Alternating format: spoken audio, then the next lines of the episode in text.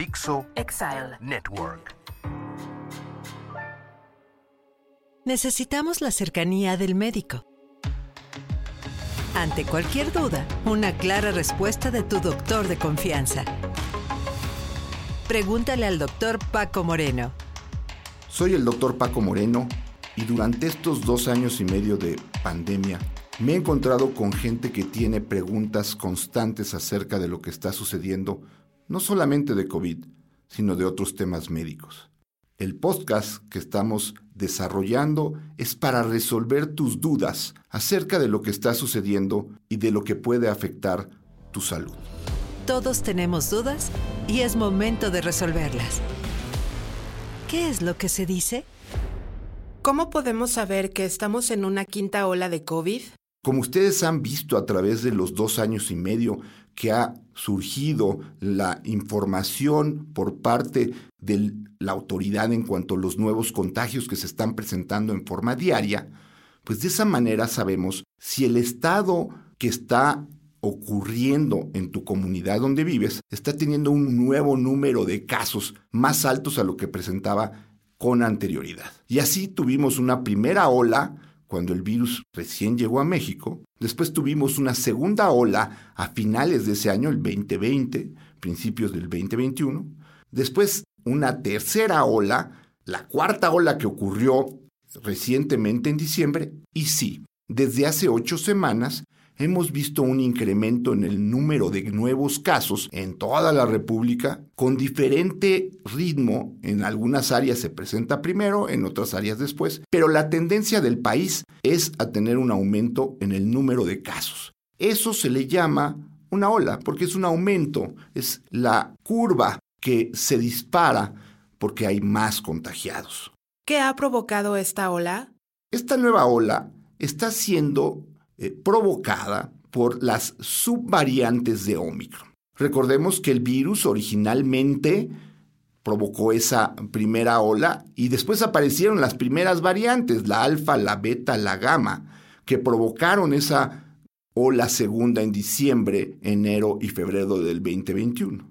Después llegó la variante que venía de la India, la variante Delta, que provocó la tercera ola. En noviembre, a finales de noviembre, el 25 de noviembre, se descubrió la variante Omicron en Sudáfrica. Y esa llegó a México por ahí de mediados de diciembre y provocó ese número inmenso de casos que llevaron a la famosa cuarta ola. Pues bien, ahora las subvariantes de Omicron, es decir, virus parecidos a la variante de Omicron, que siguen perteneciendo a esa eh, denominación, las variantes BA.2, BA.4, BA.5 son las que están circulando en el país y que están provocando dos situaciones. Una alta en el número de recontagios, personas que ya habían tenido COVID y que ahora presentan nuevamente una infección por COVID, o personas que aún a pesar de estar vacunadas presentaron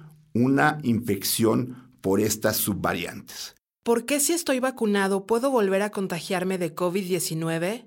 Esto ha ocurrido porque el virus a través del tiempo ha ido modificando su estructura y ya tiene tantos cambios en la estructura del virus que empieza a dejar de ser parecido a la variante original. Y tu cuerpo reconoce una fotografía.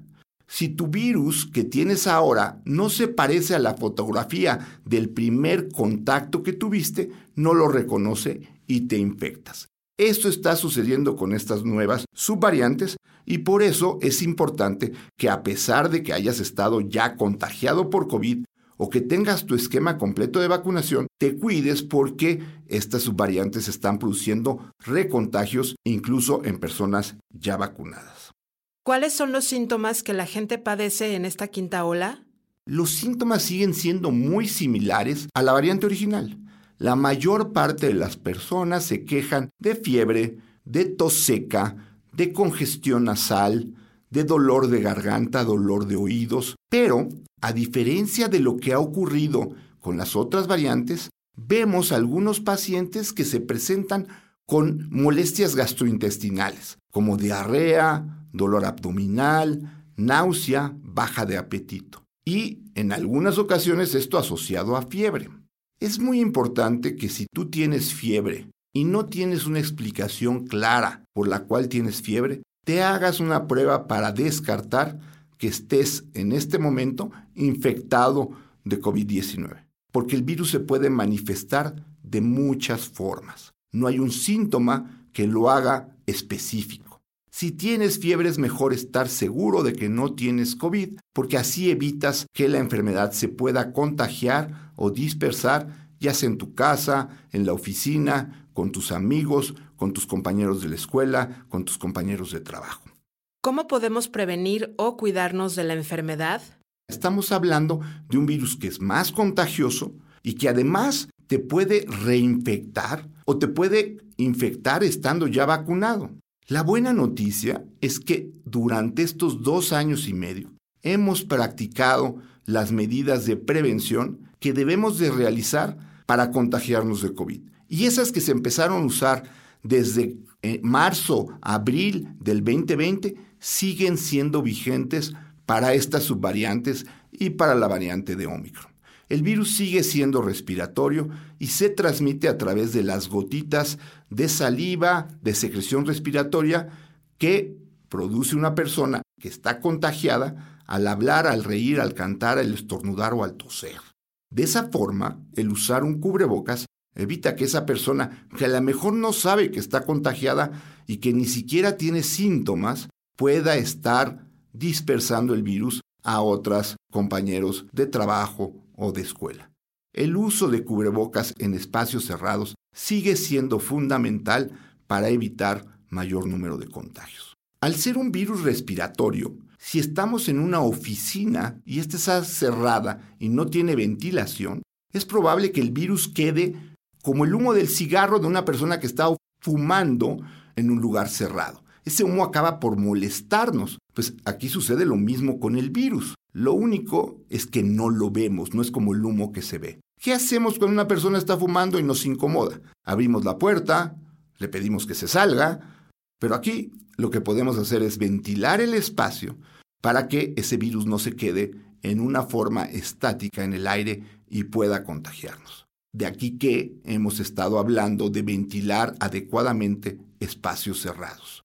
Evidentemente, mientras más personas estén en un sitio, mayor la probabilidad de que una de ellas pudiera estar contagiada, ahorita que estamos teniendo este aumento en el número de casos y por lo tanto contagiarnos a los demás. Por ello es que debemos de evitar ir a lugares aglomerados en donde tengamos contacto con muchas personas, más aún si algunos de ellos no llevan cubrebocas. Evita acudir a lugares en donde exista mucha gente que no tengas la necesidad de ir.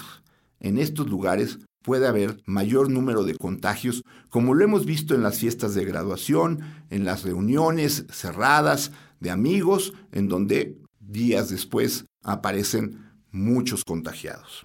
¿Sirven las vacunas para las nuevas subvariantes? Afortunadamente las vacunas siguen siendo útiles para prevenir que tú tengas una enfermedad grave o que llegaras a fallecer por la infección viral. Sin embargo, como el virus ha ido cambiando, ahora le cuesta trabajo a tu cuerpo, a pesar de haber recibido la vacuna, detectar en forma oportuna cuando llega el virus. De ahí que, a pesar de que estés vacunado, te puedes contagiar y puedes contagiar a otros por algunos días cuando tú resultas infectado.